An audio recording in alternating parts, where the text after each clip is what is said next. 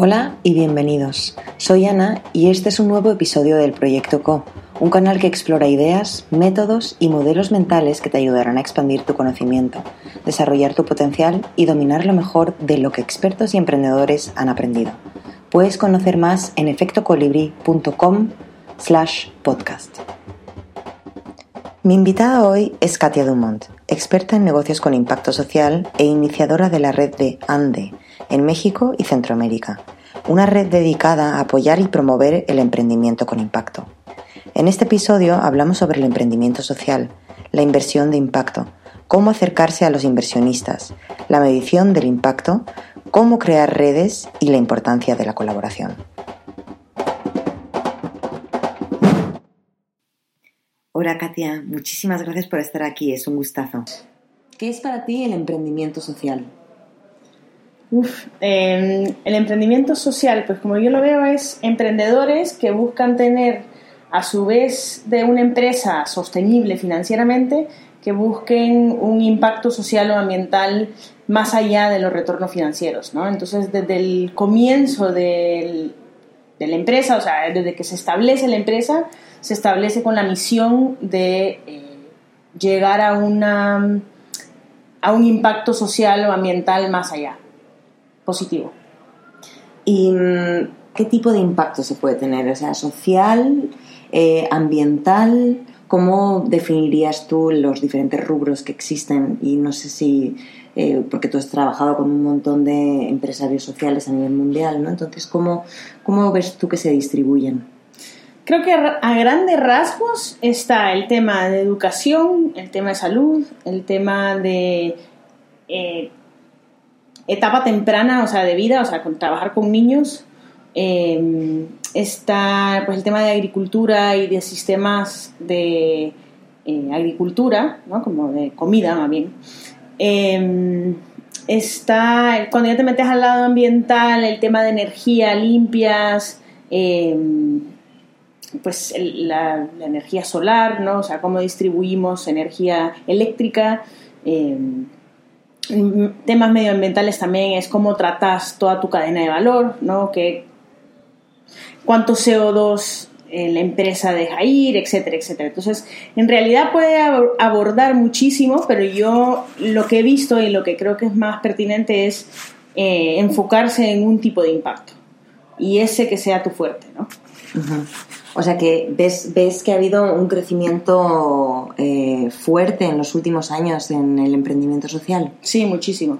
Eh, creo que a nivel global, o sea, al final el, la palabra, ¿no? El emprendimiento social fue lanzado en los 80s, por en realidad quien, quien, lo, quien lo crea es Ashoka, y en los últimos, diría yo, que 10 años, desde que salió el tema de inversión de impacto, etcétera, se ha movido mucho más el tema, ¿no? Y mucha más gente se reconoce como emprendedor social. Cada organización define lo que es un emprendedor social de diferente manera, ¿no? Por ejemplo, Ashoka no necesariamente tienen que ser negocios.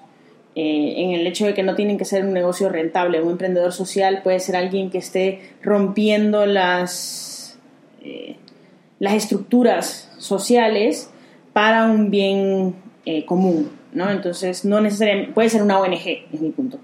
Em, versus hay otras organizaciones, cuando ya te metes al tema de emprendimiento más grueso, ¿no? Más de empresa, eh, muchas organizaciones, pues está la de Yunus, por ejemplo, que tiene diferentes maneras en las cuales se establece ese, ese esa empresa, perdón, y a dónde van los, los ingresos de esa empresa, que es lo importante, ¿no? Entonces, a la final cada organización define emprendedor social de diferente manera, pero todos comulgan en la idea de que este emprendedor a la final está eh, teniendo un impacto social o ambiental eh, desde la raíz.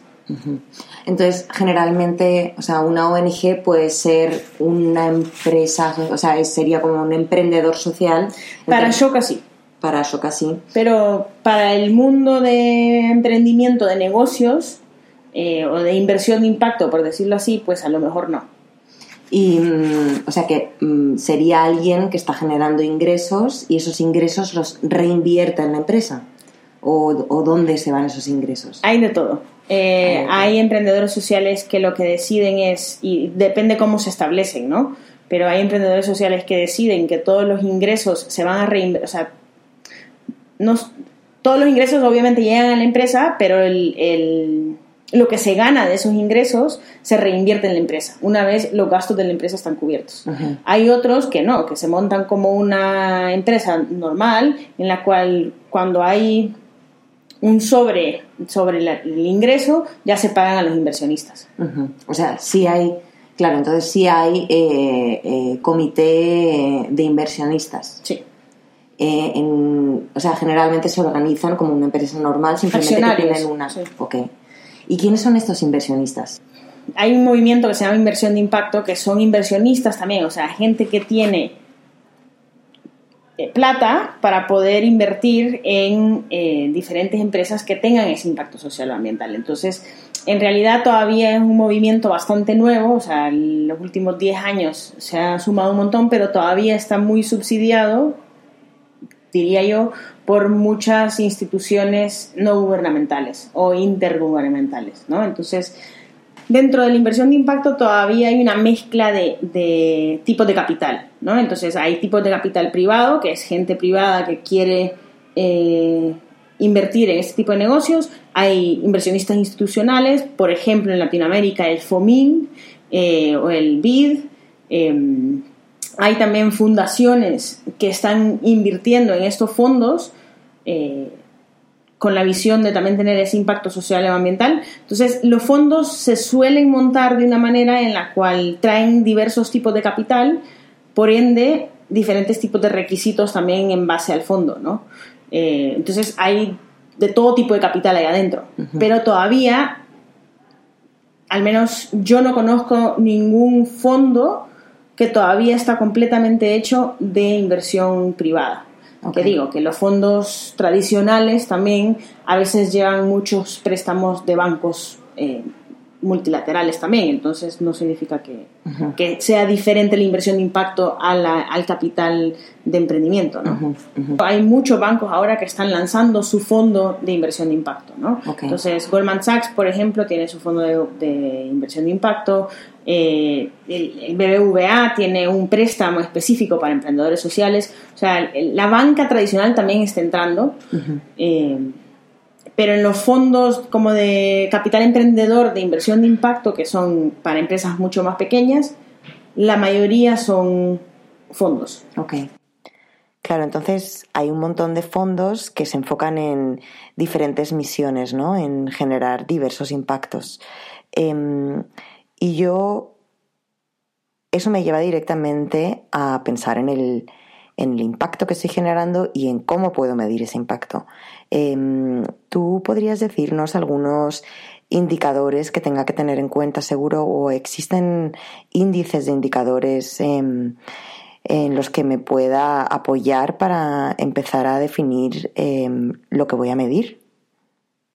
Hay un montón de, indicadores a nivel global, o sea, hay indicadores gratis, el IRIS, que es el creo que más se ha utilizado, el, se llama Impact Reporting Investment Standards, o sea, que es eh, un diccionario de, bueno, mentiras, no es un diccionario, es una lista de diferentes indicadores que pudieses medir en base a qué tipo de impacto quieres tener. Entonces, si yo digo que quiero tener impacto en agricultura, ¿cuáles son los diferentes indicadores que me van a llevar o que me pueden funcionar para medir mi impacto? ¿no? Em, y eso ya tiene un sistema mucho más formal que es eh, GEARS, que es el Global Impact Investment Reporting Standards, em, que te, te, dan, en base a esos indicadores, tú puedes subirlos en la página web y en base a los indicadores que tú subas y sus resultados te van a dar a través de una, te da una, un benchmark en un punto de referencia, perdón, sobre cómo estás tú versus otras empresas sociales, ¿no? Entonces ya tienen tantos datos que te pueden dar una idea de cómo está cómo está tu impacto social en base a otros. Eh, y eso ya es un montón. O sea, ya para lograr poderte comparar con una, con una masa de emprendedores sociales, ya te da una pauta, ¿no? En decir, bueno, por aquí voy bien, por acá puedo mejorar, etcétera, etcétera. Eh, y esos son solo indicadores, o sea, de resultados, ¿no? Cuando ya nos metemos a hablar de eh, el impacto, que ya es una palabra que creo que hemos utilizado un montón sin saber bien cómo medir el impacto, porque claro, esos resultados pueden tener un impacto positivo en el corto plazo, pero a largo plazo no sabemos, ¿no? Y cuando hablamos de impacto hablamos de largo plazo, eh, que es difícil de medir. Entonces hay diferentes intervenciones que se pueden hacer para poder medir ese impacto, eh, que normalmente son una serie de investigaciones que son al azar, ¿no? Es más estadística al azar. Entonces, entrevistar a gente que ha pasado o que ha tenido contacto con esa empresa y a gente que no porque, o sea, ¿cuál es la diferencia, no? ¿Cuál es la correlación? Entonces, ese tipo de impacto, de medir ese impacto es mucho más difícil, pero los resultados ya hay una base creada a nivel global bastante robusta que se puede utilizar. ¿La mayoría de las empresas con impacto social, o sea, empresas sociales, miden su impacto? Sí. Sí lo miden. Sí, claro, porque si no, si no lo medís, igual los inversionistas, si no miden su impacto, ¿cuál es la diferencia a una empresa normal? ¿no? Y normalmente un inversionista de impacto quiere ver que sus empresas estén midiendo ese impacto. Y normalmente muchos inversionistas también ayudan a sus empresas a medir y las llevan sobre el proceso y agilizan la manera de medición, porque claro, es caro y toma mucho tiempo. Ahora, la pregunta es cómo haces para utilizar tecnología para poder mitigar el, el tiempo y la calidad de la, de la información que recibís. Em, sos, eh, trabajas con un montón de agricultores, pues hay un montón de aplicaciones ahora que puedes utilizar a través del teléfono para que ellos vayan subiendo la información, ¿no? De cuánto vendieron el café ahora, cuánto lo venden mañana, eh, cuánto lo vendieron ayer, e ir viendo esas tendencias. Eh, entonces, y también ver qué información le funciona a ellos y a ti como empresa, ¿no? Para poder tener una información que le sea útil a todos, a todos los de la cadena de valor. ¿Cómo te acercas a estos fondos? ¿Cómo entras en el mundo de la inversión de impacto?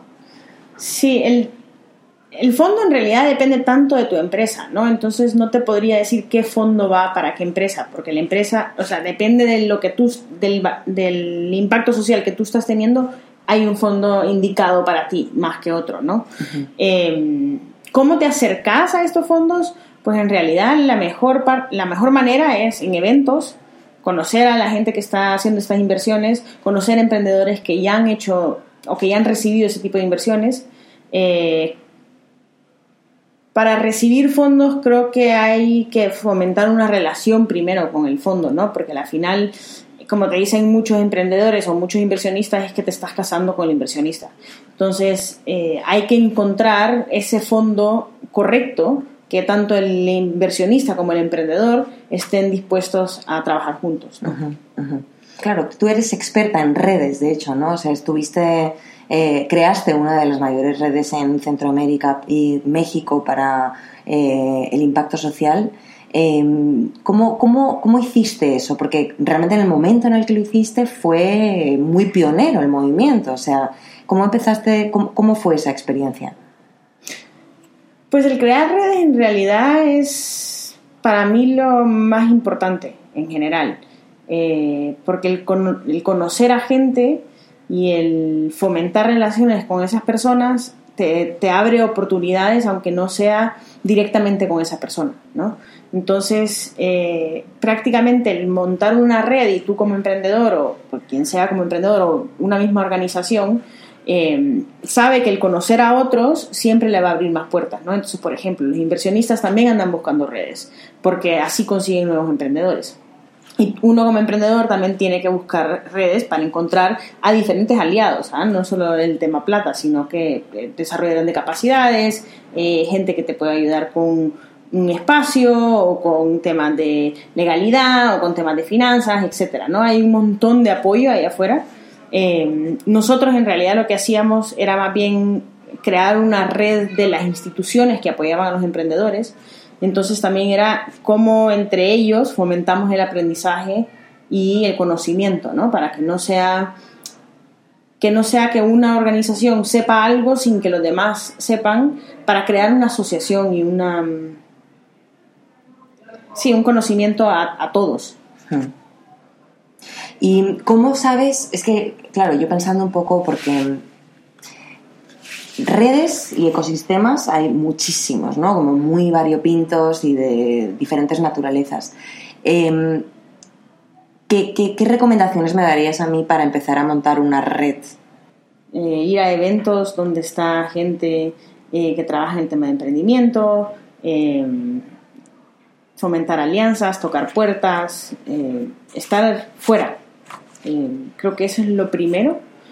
Y ya después ir, obviamente las, las redes también pueden ser un poco abrumantes, ¿no? O abrumadoras, porque es mucho. Entonces, ir entendiendo cuáles son tus necesidades para poder eh, encontrar ese, esa persona que necesitas, ¿no? Entonces, eh, de esa manera poder formar una alianza mucho más concreta y no simplemente sea yo conozco a esta persona, sino es yo trabajo con esa persona.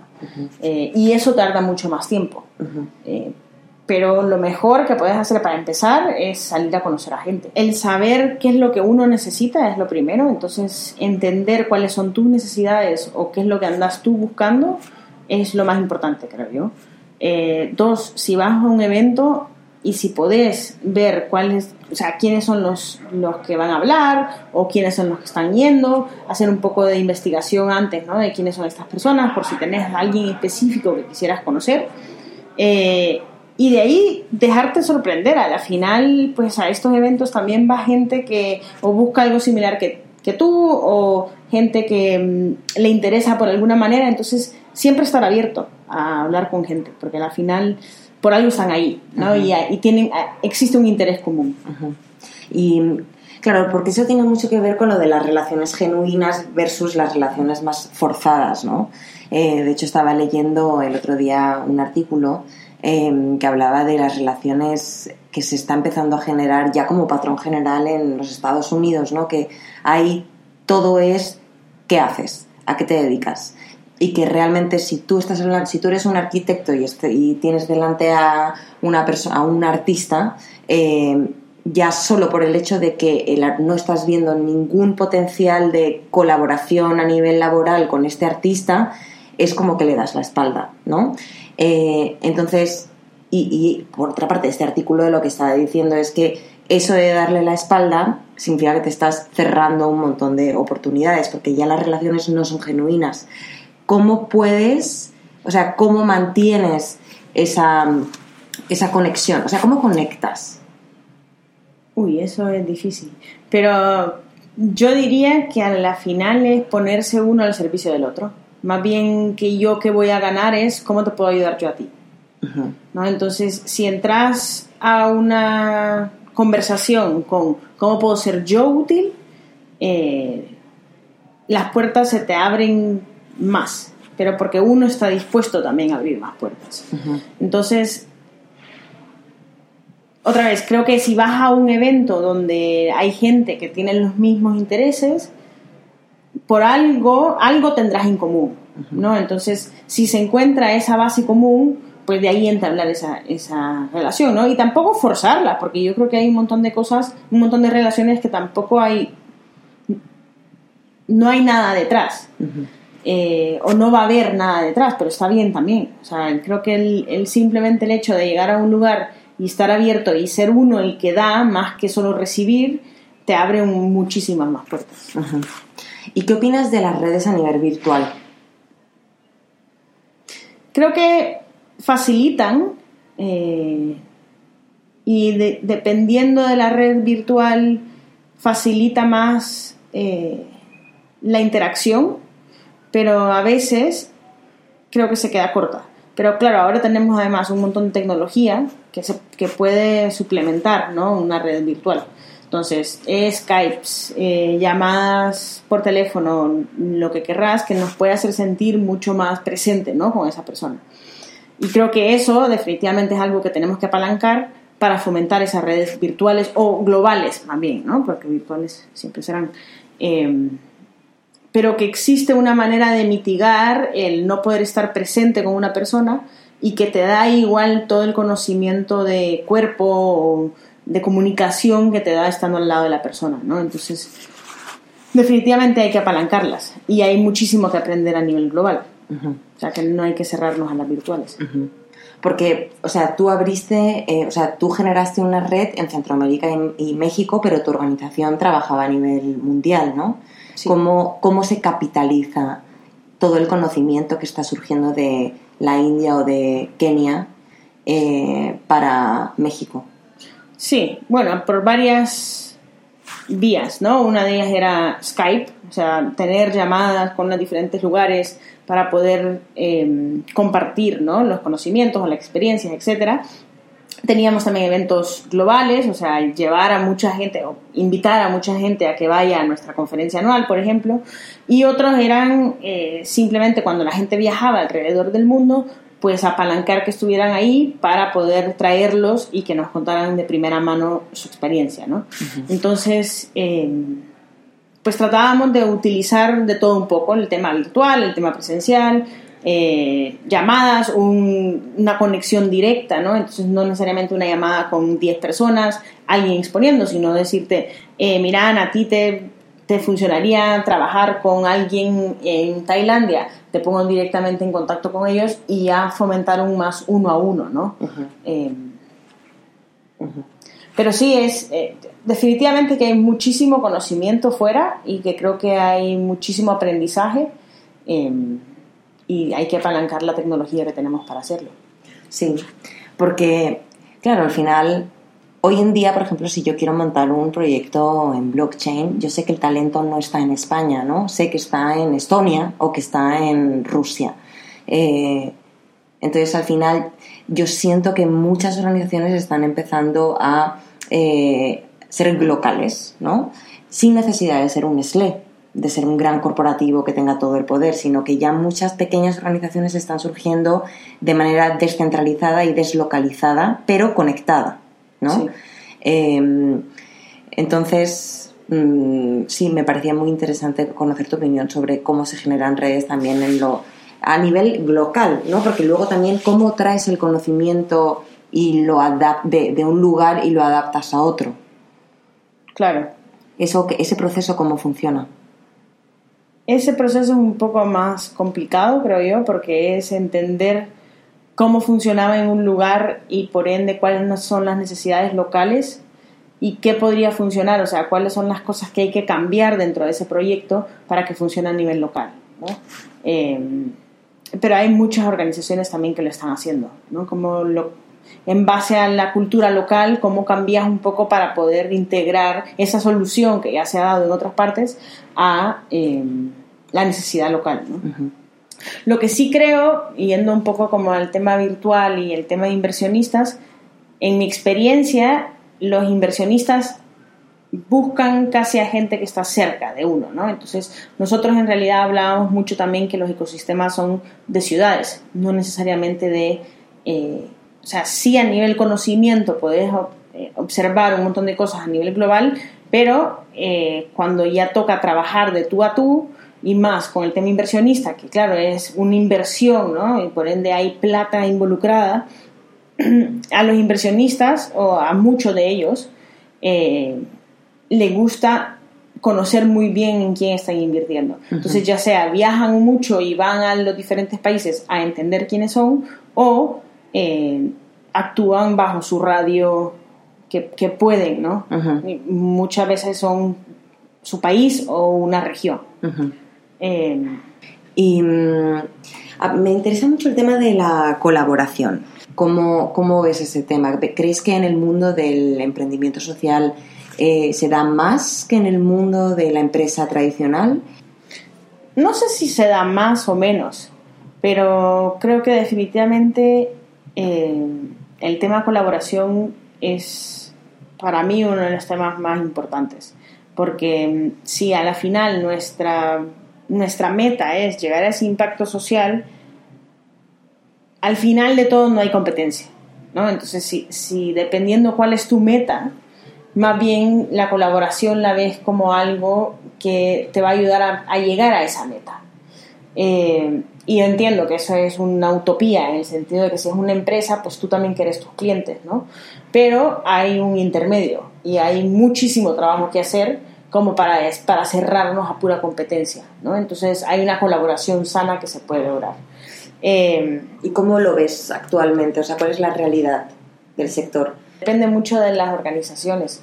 Eh, hay muchas organizaciones que conozco que han hecho, que han montado asociaciones muy importantes y que están dispuestos completamente a la colaboración, aunque eh, porque todavía existe un desconocimiento, ¿no? Entonces colaboran para llenar ese conocimiento y entender mejor sus clientes, aunque los clientes sean probablemente eh, los mismos o que ellos mismos sean competencia al llegar a ese cliente, eh, pero sobrepasan eso, ¿no? Entonces, es decir, cómo obtenemos mejor información para poder ambos dar un mejor resultado a nuestros clientes, un mejor servicio a nuestros clientes.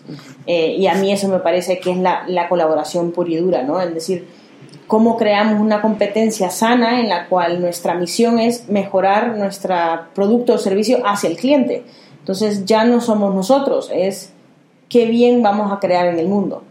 Eh, y creo que ahí está el tema de la colaboración con emprendedores o con otras organizaciones, ¿no? Entonces, si tú sos emprendedor y, tenés eh, otras organizaciones, que, que, otros emprendedores que pudiesen estar haciendo algo similar a ti, uno puede ser que, que se complementen, que creo que muchas veces lo vemos como competencia antes de pensar en complementarnos, eh, y dos, que juntos podemos hacer mucho más, ya sea el tema de eh, políticas públicas, ¿no? Entonces, si hay muchos emprendedores, por ejemplo, que es lo que más conozco en Latinoamérica, se fomentó mucho el tema de asociación de emprendedores para poder llevar leyes que fomenten el emprendimiento en muchos de los países eh, latinoamericanos. Entonces, el crear esa, esas redes y esas asociaciones y esas colaboraciones, les llamaría yo, eh, acceden al a lugares o a espacios donde antes a lo mejor no tenían representación. ¿no? ¿Y, quiénes son las personas que estaban detrás de esta iniciativa, por ejemplo? Eh, habían individuos, así como organizaciones que estaban apoyando ese tipo de colaboraciones. ¿no?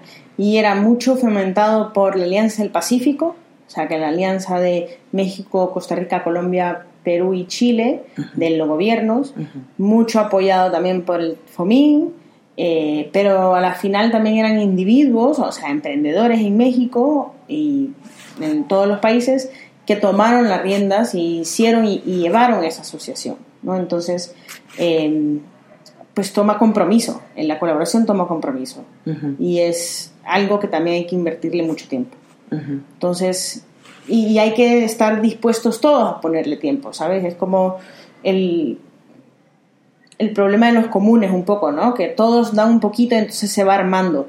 Si todos nos damos la vuelta, pues entonces no se va a lograr nada. Entonces, ¿cómo ponemos cada quien lo que puede para, para crear algo mucho más grande que nos, que nos haga bien a todos? Claro, el resultado más rápido me lo va a dar si lo hago sola, pero no significa que siempre es el mejor resultado. Entonces, la colaboración toma tiempo y toma mucha paciencia y toma eh, mucho repensarse las cosas y platicar y volver a hablar sobre el mismo tema y regresar y no es, una, no es un tiempo lineal, sino que es un tiempo circular, ¿no? Porque siempre hay que estar regresando a los mismos temas o, o volver a, a discutir ciertas cosas, pero cuando hay 10 personas que están de acuerdo en, en el fin, creo que es mucho más impactante o mucho, tiene mucho más impacto al, eh, querer hablar hacia afuera. Eh, entender que son diferentes puntos de vista, que hay diferentes tipos de interés, eh, pero con tal que el final lo, lo entiendan ambos y lo quieran ambos, creo que ahí es tierra fértil para colaborar. Hola chicos, soy Ana de nuevo. Solo un par de cosas antes de finalizar. Podéis encontrar más información sobre los podcasts en efectocolibri.com slash blog.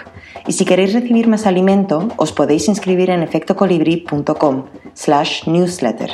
Ahí recibiréis un email cada dos semanas con todas las cosas buenas que he encontrado en la red, como libros, charlas y mucho más. Gracias por escuchar. Esto es el proyecto Co de Efecto Colibri, para la colaboración, la co-creación y la co-construcción. Comparte y crece el movimiento.